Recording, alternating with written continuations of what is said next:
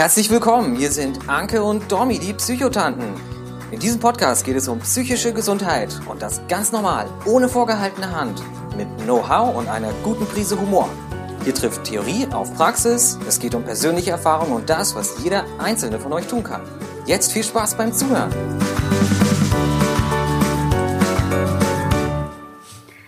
Einen schönen guten Tag, herzlich willkommen zu einer neuen Folge von den Psychotanten. Die Anke sitzt in Ibbenbüren, die Dominique, ich sitze hier in München und heute werden wir zusammen mit euch entlassen. Die yeah. Psychiatrie die Psychiatrie liegt hinter uns, der stationäre Aufenthalt neigt sich dem Ende zu. Wir haben viel gelernt, das war eine spannende Zeit und jetzt geht es darum, wie geht es weiter? Wie fühlt es sich nach der Klinik an? Worauf ist da zu achten? Wie ist dieser Übergang? Was haben wir für Tipps? Wie war das bei mir? Darum wird es heute gehen. Ganz genau. Erstmal auch Hallo von mir. Ich erzähle euch jetzt erstmal, wie das optimalerweise verlaufen sollte, was man vorher schon macht und dann kann Dominique mal so ein bisschen erzählen, wie das bei ihr war. Also optimalerweise ist es so, dass man sich während des Klinikaufenthaltes schon überlegt oder sich auf die Suche macht nach einem Therapeuten, nach einem ambulanten Therapieplatz ähm, für die Zeit nach der Klinik, damit man dann nahtlos am besten ähm, ja in die ambulante Therapie starten kann. Denn wie viele von euch ja schon wissen, sind die Wartezeiten aktuell unnormal lang. Ähm, ein paar Monate sind es meistens.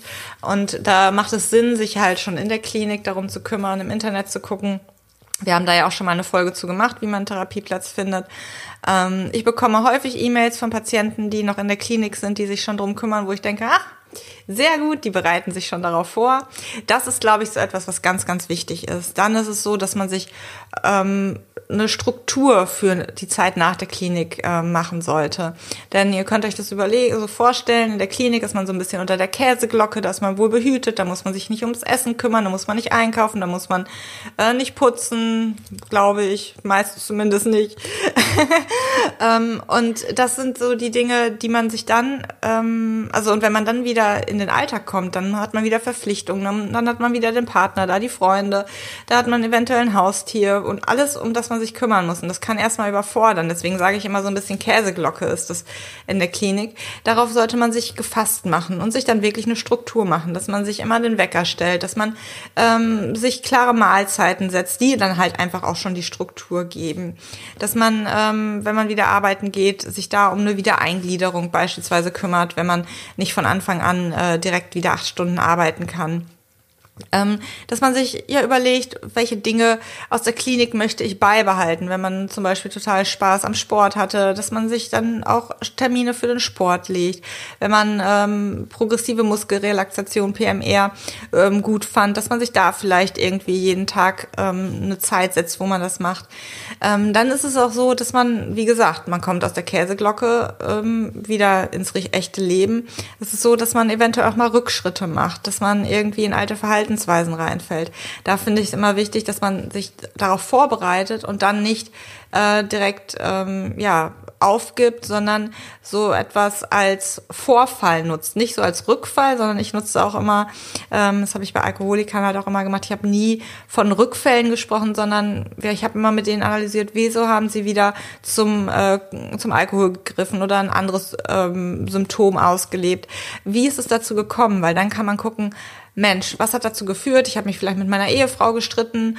Ähm, dann kann man gucken, wie kann ich beim nächsten Mal anders reagieren? Wie kann ich mich anders verhalten? Und dann ist es kein Rückfall, sondern ein Vorfall, der einen weiterbringt. Und so sollte man sich das halt auch ähm, für die Zeit nach der Klinik vornehmen. Also das sind so die Dinge, die ich erstmal so spontan am wichtigsten finde. Fällt dir da noch was zu ein oder magst du direkt mal starten, wie das bei dir denn war? Ob du dich auch so an alles das gehalten hast, was ich als Psychotherapeutin empfehlen würde?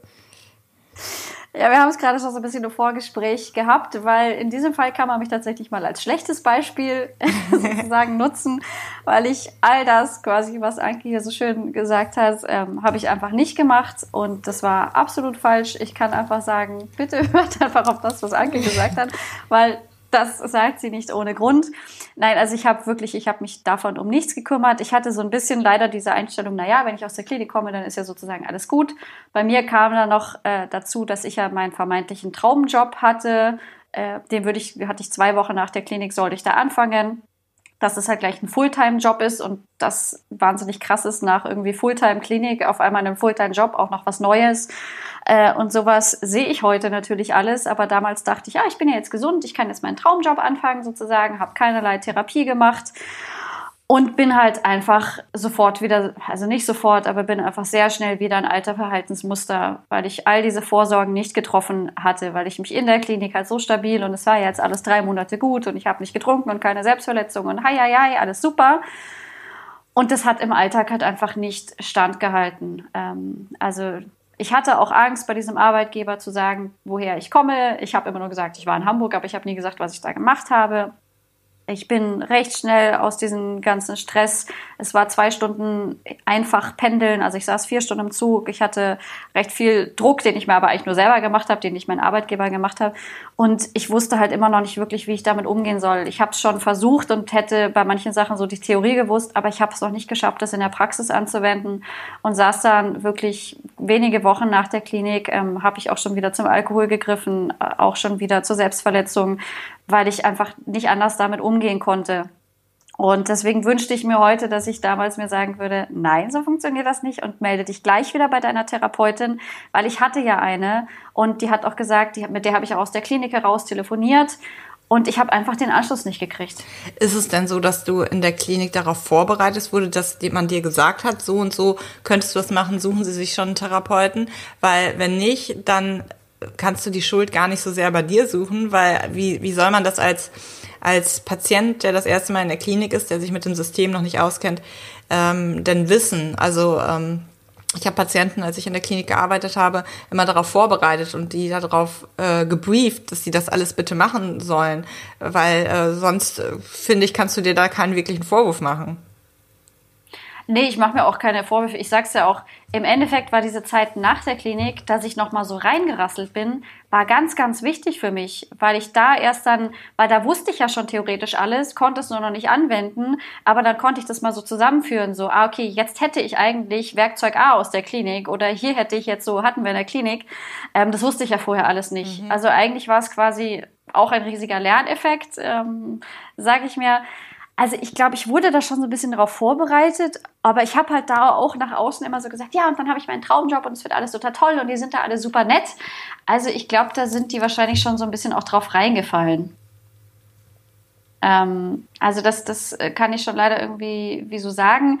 Aber natürlich wäre es irgendwie toll gewesen, wenn die, wenn die noch mehr so Fokus darauf gesetzt hätten und wann gehen sie das erste Mal zu ihrer Therapeutin. Also ich mache mir da jetzt nicht so riesen Vorwürfe. Ich meine, es ist halt eh so passiert, wie es ist, aber ich versuche das heute wirklich anderen an die Hand zu geben. Wenn ich Betroffene höre, die gerade in der Klinik sind und die dann danach überlegen, nee, eigentlich erst bei keiner Therapie, dann schrillen bei mir halt alle Alarmglocken, weil genau dann braucht man diesen mhm. Beistand einfach. Ja, weil man das, was man erlernt hat, das, äh, man denkt immer, ja, das kann man ganz einfach umsetzen, aber manchmal ist man so ein bisschen betriebsblind und dann gibt es die Therapeuten, die einem nochmal darauf hinweisen, die einem nochmal sagen können, was hat ihnen in der Klinik geholfen. Und manchmal sind das ganz, ganz einfache Fragen, aber auf die kommt man alleine nicht. Und da ist es wichtig, danach noch wirklich so eine Nachbegleitung zu haben. Vielleicht braucht man die dann auch nicht lange, aber es einfach sich drum zu kümmern, das ist, glaube ich, ganz, ganz wichtig. Fallen dir noch andere Sachen ein, die äh, wichtig wären für die Zeit nach der Klinik? Klinik? Also bei mir war das ja auch so, dass ich in einer, in einer ganz, ganz anderen Stadt war, was es bei mir sicherlich nochmal schwieriger gemacht hat, weil ich mich nicht einfach so mit weiteren Mitpatienten treffen konnte. Aber trotzdem dieser Kontakt zu Mitpatienten weiter über WhatsApp, ähm, den fand ich schon auch sehr wichtig, weil mit denen konnte ich halt irgendwie sagen, es ist alles echt gerade richtig schwierig und ich glaube, die haben sogar so ein bisschen versucht, mich dann so, ja, dann mach doch jetzt endlich mal Therapie sozusagen. Also dieser Austausch auch über den Klinikzeitraum hinaus einfach mit Gleichgesinnten, ähm, der funktioniert ja auch auf die Ferne. Ähm, also den beizubehalten kann sicherlich nicht schaden.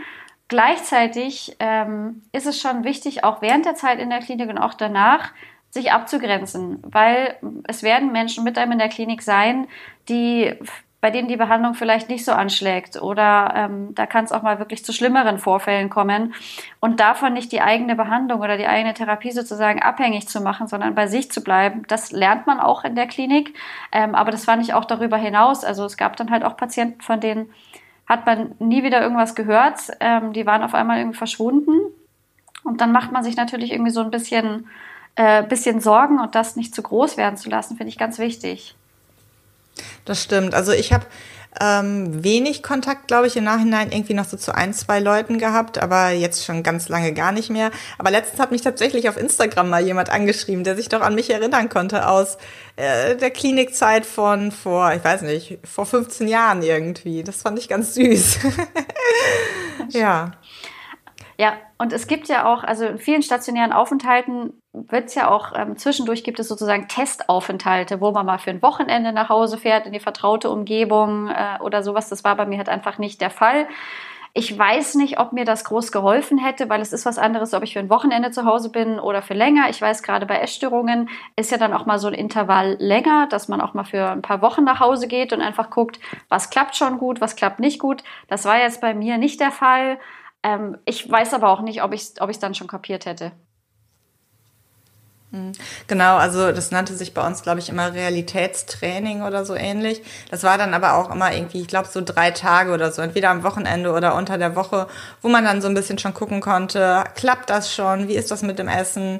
Ähm, es gibt ja auch Kliniken, die dann wirklich, wie du schon sagst, immer so Intervalle machen. Da kommt man ein paar Wochen in die Klinik, dann ist man ein paar Wochen zu Hause, dann geht man wieder in die Klinik.